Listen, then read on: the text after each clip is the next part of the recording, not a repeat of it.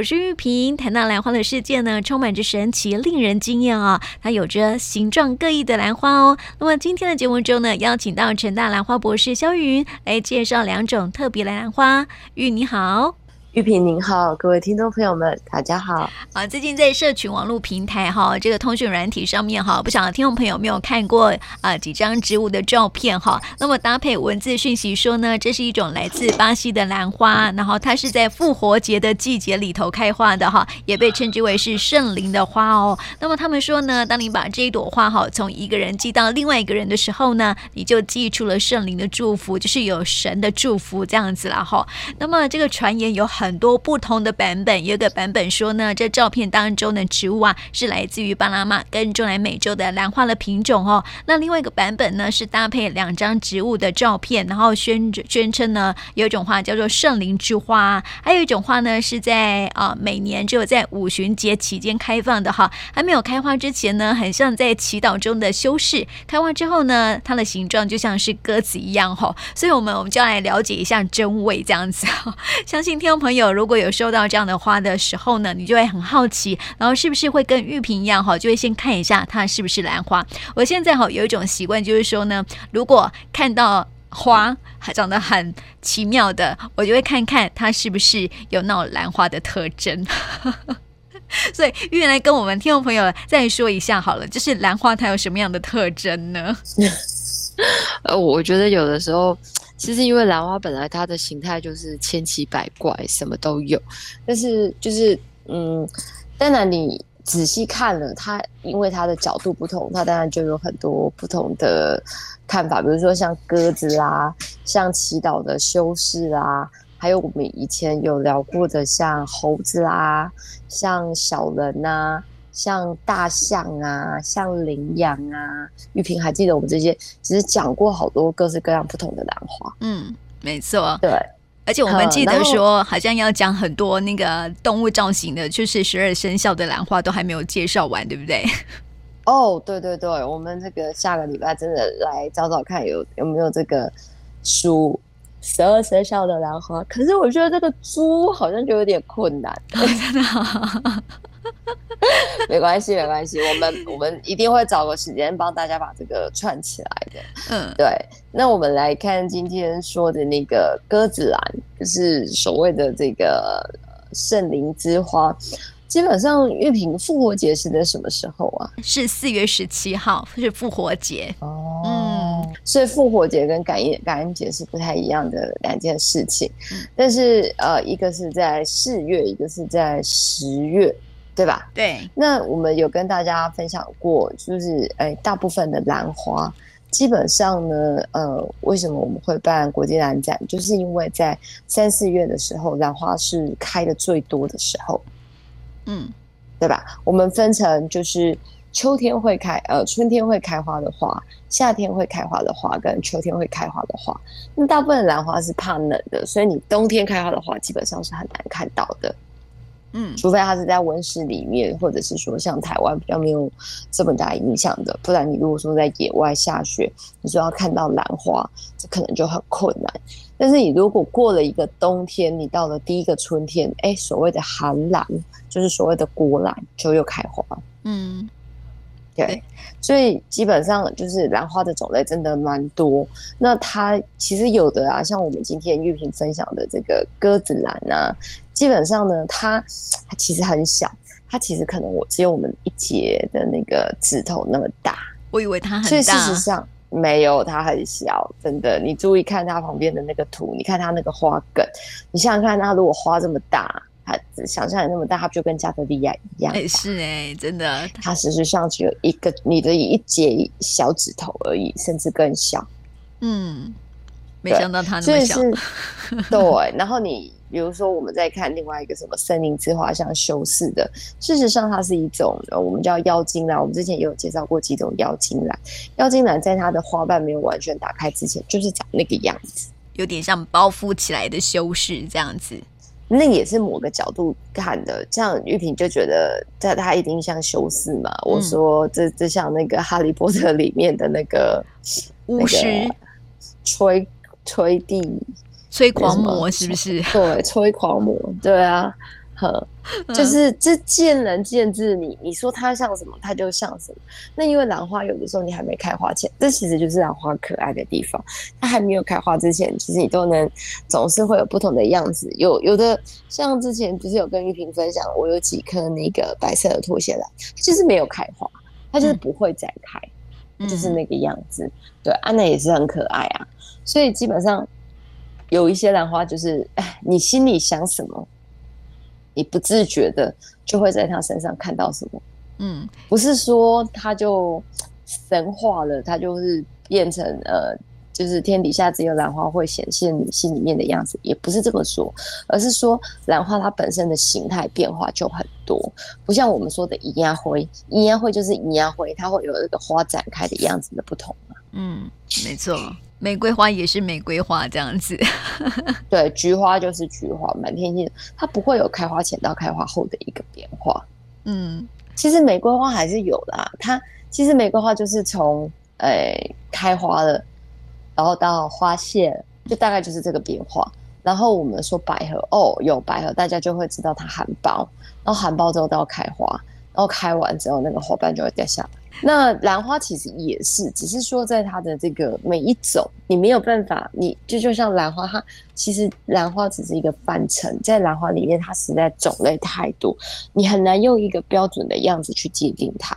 所以这是大家为什么对兰花觉得哦，原来它是兰花哦，才会有就是后来很多人会因此而喜欢上兰花的原因，因为它永远出乎你的想象之外。嗯。而且很多不一样的形状哦，它真的是会让你觉得说哇，它你在它还没有开花之前，它就是我们说过的嘛，它就像是一堆杂草一样嘛，对不对哈？但是你开花之后啊，你就发现说啊，原来它跟我想象当中的完全是不一样的那种感觉。有时候你可能想象当中哈，它是长什么样子的兰花，但是它开花之后啊，却有不一样的惊喜。这样哈，我觉得这也是为什么很多人会喜欢养兰花的一个原因。你会期待它开花，然后就是因为想要。看看它的样子，对不对？其实有的时候也不只是兰花，我这边还就是我们成大呃，之前有个呃校长姓马，马校长，马校长的夫人姓杨，我们都常常叫他杨老师。那你知道，在我们台南啊，在这个平地，我们要去种绣球花是很困难的。嗯，为什么？因为它需要温度比较低，它才有办法开花。我们太热了。嗯，对。那因为呢，他希望他的绣球花看到他的绣球花可以开花，你知道他怎么做吗？怎么做？他就每天搬一块冰块在绣球花旁边，哦，让它温度降低，对，让它环境中的温度降低，他的绣球花终于开花了。嗯，也是一个好方法，是这么做的。对，所以其实很多人在种兰花的时候也会一样啊。以前很多玩植物的人，他们就像我，我以前希望我的那个，我记得我那时候刚拿到那种百合科的那种球茎，对不对？嗯，我还记得那是小苍兰，那我就觉得哦，这好好玩哦，好有趣哦，我就把它拿去冰箱冰。然后他们就说它需要经过一个低温，就把它拿去冰箱冰。然后冰完之后再把它种，哎，真的开花了耶！嗯，对对。然后比如说那个水仙花，大家不是会去把它的那个，就是台南的那个那个什么观音亭，其实它每年都会在呃农历过年后会有一个水仙花季，嗯，他就会去雕刻这些水仙的那个球茎，然后让它长的样子不一样，所以你雕刻那个水仙的球茎，有的时候可以延缓它开花，嗯，也可以让开出来的花长得不一样。就这里扭，那里扭啊，然后这里怎么样，那里怎么样，这样子。Uh, 所以事实上，在很多其他的植物里面，它可能是需要一点点人为的作用才有办法。那我们今天有时候看到那个兰花，它常常就是，呃，在你的这个出乎意料之外，哈，所以你就会觉得，呃，对它会特别的呃惊喜。对，就像我们之前有一次兰展，它就大大那个猴子兰。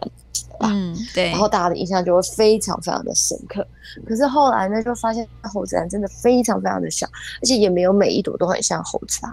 嗯，我记得那时候啊，就是大家去看兰展的时候啊，还说一定要拿放大镜才可以看得到这个猴子它的脸的样子，这样子。没有错，就是这样。而且那时候其实就是大家才发现，而且那个猴子兰它真正的名字其实不叫猴子兰，嗯，不然它叫什么？那时候有跟玉萍提过吼，因为那一类的兰花，它其实是龙兰属，龙就是很多毛毛茸茸的那个龙，嗯，对，龙兰。然后事实上，它会有三个尖尖的凸出来的东的那个，有点像是它的花呃花瓣上会有一个尖尖凸出来的呃这个花瓣的变形。那基本上呢，我们又叫它三间兰属，所以事实上它只有最里面的那个，就是我们所谓的那个胸齿蕊的构造像猴子而已。对，所以你看它有多小，你看要拿放大镜往内看的，确实是这样。就是说有些嗯。有些兰花，它好像就是，嗯、呃，它那个它的形状，就是拍出来的时候，照片永远比我们想象中的还要来的大，这样哈。就像我们刚刚所说的那个鸽子兰，有没有哈？它的那个形，就像你刚刚玉云说的，它也不过于是一个指节的宽度而已，对不对？大小而已。对啊，非常的小啊。嗯。对啊，所以它是一个很神奇的一个事情哈，就是兰花，你就觉得充满着无限的想象力跟可能性这样子。你说那个水线哈，它是要用人为的方式去介入，它才可以怎样呃，要弯向哪里就弯向哪里这样子哦。但是兰花不是，兰花就是天然的，它就有各种不一样的形状，对吧？对，对，嗯，所以基本上这也是兰花之所以让别人觉得啊，呃，很神奇的地方。嗯，对对，所以基本上就是刚刚玉萍问了我一件事情，我觉得我们好像要再帮大家给回顾一下，就是说，呃，像刚刚玉萍今天呃早上寄给我的一个文章，就是纽约，其实，在台在美国，它有一个美国兰花协会，你知道，呃，玉萍，你知道最早啊，虽然我们台湾人。呃，中国人也是喜欢兰花的，可是我们一开始喜欢的兰花，我们喜欢的是国兰类。嗯、我们会把现在我们所谓的像这种蝴蝶兰这种是属于洋兰类。可是你知道一开始在追这种洋兰啊，对他们非常迷惑的，其实是哪一个国家是最先开始的？英国。对，就是英国。嗯英国事实上，它本身就是一个花卉大国，所以什么黑色郁金香啊，还有这个神奇兰花，都是从他们那里开始。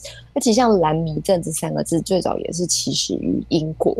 那时候的英国女皇会非常喜欢兰花，所以她为了我兰花开了温室。所以因为英国喜欢，所以兰花最早被留意的其实是在欧洲。然后在欧洲的时候，那时候后来不是英国决定要参战第二次世界大战吗？对对。然后他们那时候很担心，就是在欧洲国家有很多，因为那时候是英国、德国，他们就很担心这些兰花会不会怎么样，所以呢，他们就送送了一批的兰花到了美国，送到美国，所以在美国成立了一个呃美国兰花协会，所以美国兰花协会也因此开始就是一波的兰花热。南明镇就是从英国传到美国去的，对。然后美国的话，它基本上就是有翻很多人去了以后，也是很喜欢美国。然后在美国就有很多我们所谓台湾的 SPA，，怎么说呢？因为台湾现在不是种了非常多的兰花，希望能够呃，就是外销吗？然后其实台湾的努力在美国是很多人呃所一起努力的。比如说台湾可以带水草到美国，这也是全世界的首例。因为你知道，兰花如果没有能够带水草种，就是这样子。你在那个海运的时候，这样子三个月裸根到那里都要死不活的。嗯，所以它今天就是水草可以呃裹在这个兰花上面输入美国，其实是一个全世界首创的。当然了，在后面有很多的政治。因素，但是对于兰花的外销来讲，确实是一个非常非常大的一个帮助。而且你只要进了美国，再从美国去别的国家就容易很多。所以你看，就是他们每年其实无论是什么美国在台协会啊，或者是哪里啊，或者是在纽约的一些重要的活动，甚至是那个亚马逊的总部，他们其实有蛮多都是以兰花作为一个布置的重点。嗯，对，而且在我们台湾有很多的，像是台湾也都会啊、呃，在每一年哈，这个美国纽约如果要办一些兰花展的时候啊，台湾也都会送花过去嘛，对不对？对，因为斗马是希望借由这个，可以让更多人看到这些特殊的品种。嗯，而且台湾特殊品种真的还蛮多的。嗯，台湾我觉得基本上当然他自己本身收集的够多。那我们之前就有提过台湾的一个地理位置。我们刚刚讲到这个美国，其实是英国，他因为二次世界大战，然后怕有影响，所以就把花送到了美国。那你玉萍，我记得我们也有提过一件事情，日本也参与了第二次世界大战。嗯。那时候在日本最红的花，它是从那个欧洲、英国这些国家贡献过去给日本天皇的，就是加德利亚兰，或是一些特殊种的兰花，尤其是加德利亚兰，它就是呃在日本也是引起一阵非常大的风潮，因为那时候的蝴蝶兰技术还没有起来嘛。是你看到那么大朵的加德利亚兰，根本就是为之风靡。那那个时候，我记得我们也讲过了一个很有趣的蝶式，就是说在台中雾峰，就是莫名其妙，大家得不到任何的起源，但是它就突然多。一大堆的那个呃加德利亚兰的品种，嗯，所以有另外一个就是在书面上的那个贴文就写说，那时候就是日本要参加二次世界大战，他很怕这些花怎么了，所以就送到了台湾来。嗯，你看很特别哈，所以就造成了，对你就会发现就是。大家呃，就是大家都在做这件事情的时候，其实就带动了呃另一个就是光光呃另外一个兰花世界的崛起。对呀、啊。英国送到美国，然后日本送到台湾来，这样子，所以就把那种兰迷症都传到别的国家去了，这样传到各个全世界这样。可是它的起源是英国、啊，造就了台湾。对、嗯，起源是英国，所以你去英国，他们还是很喜欢兰花，这没有什么问题的。对，而且其实那个组织培养技术最早是英国人发现的。嗯，那组织培养技术第一个成功的植物就是兰花。嗯，因为英国最早从达尔文的时代开始，他对。兰花就是有莫名的痴迷呀、啊，你忘了最最简最标准的那个彗星兰，其实就是他死而不瞑目的一个最大的一个点嘛，所以大家就会对兰花，而且英国人那时候在全世界怎么去收这些兰花，是派军队，对呀、啊，他们派了军队去收这些兰花之后，为了避免有人再拿到一样的兰花，他会把当地烧掉。嗯，对，就是全部都烧掉，所有的植物都烧掉，这样避免有任何兰花的存在。所以这其实也在早期，就是在研究演化的，他们发现说，就是这样子的事情，它会造成，就是在学术上了，就是整个族群，它就是怎么讲啊？嗯，我们通常会讲这个族群遗传嘛，就是说它什么时候到了一个我们叫做瓶颈效应。那瓶颈效应一就是灭绝，二就是另外一个物种的大爆发。嗯。那通常你要去达到那个瓶颈效益，在自然界并不是那么快的，嗯，可是这是人为的影响。所以那时候我好像有看到几个中国的科学家，他们专门是研究那个兜兰，就是我们讲的仙女兰或扫兰这一类的，他们就发现，他们就针对几个区域，它曾经经过这种大规模的所谓的瓶颈效应之后，哎，那个当地到底还会不会有兰花冒出来？会吧，会，但是品种不太一样。嗯，它又又有另外一种生态出现，就对了。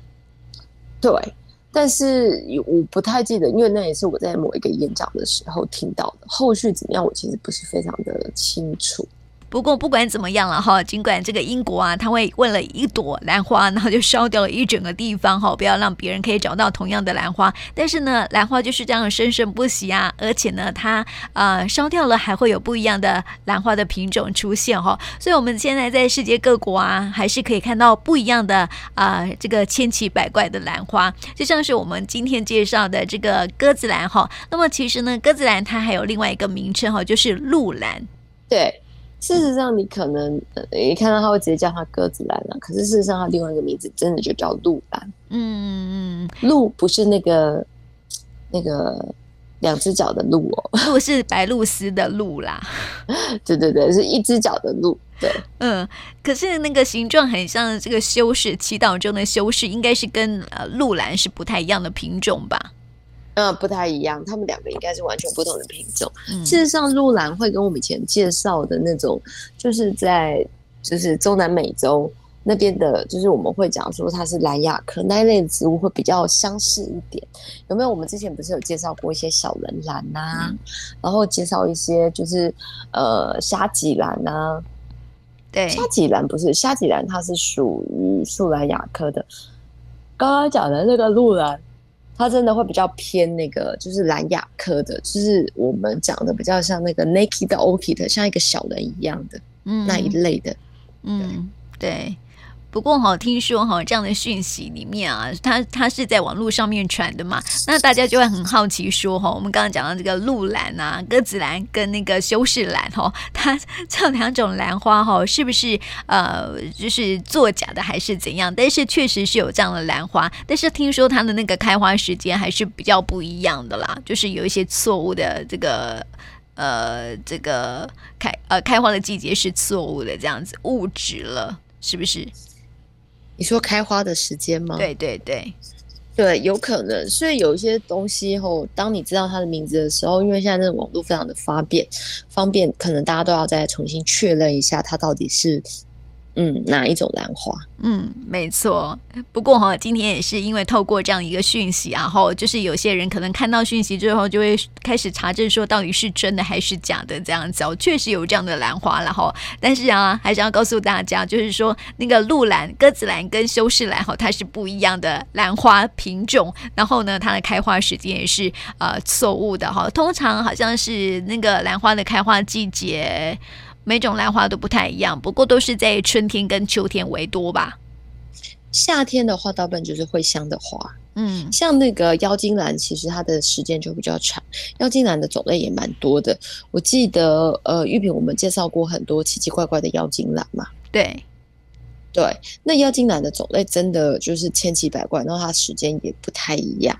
嗯，对啊，对。不过我觉得基本上就是不会到冬天呐，到秋天大概就极限。对啊，有机会再告诉大家还有什么样的不啊奇奇怪怪的不一样的兰花的形状。来告诉大家这样子哈，我们再找找哦。下次我们再搜集一下那个十二生肖到底有没有把它收集收集起来哈，就是一套的十二生肖的兰花来介绍给大家这样子哈。今天就先带大家来认识一下这个鸽子兰，还有这个所谓的修饰兰哈，来介绍给这个就是妖精兰的一种嘛，对不对？修饰对，所以其实大家不要忘了，它其实就是鹿兰跟妖精兰。其实这跟修那什么修饰兰。其实都是大家给它的别称，对，只是因为它的形状而已啦，哈，所以也提供给听众朋友一起来了解，这样子啊，非常有趣。那也谢谢玉云来到我们节目当中哦，谢谢你，谢谢。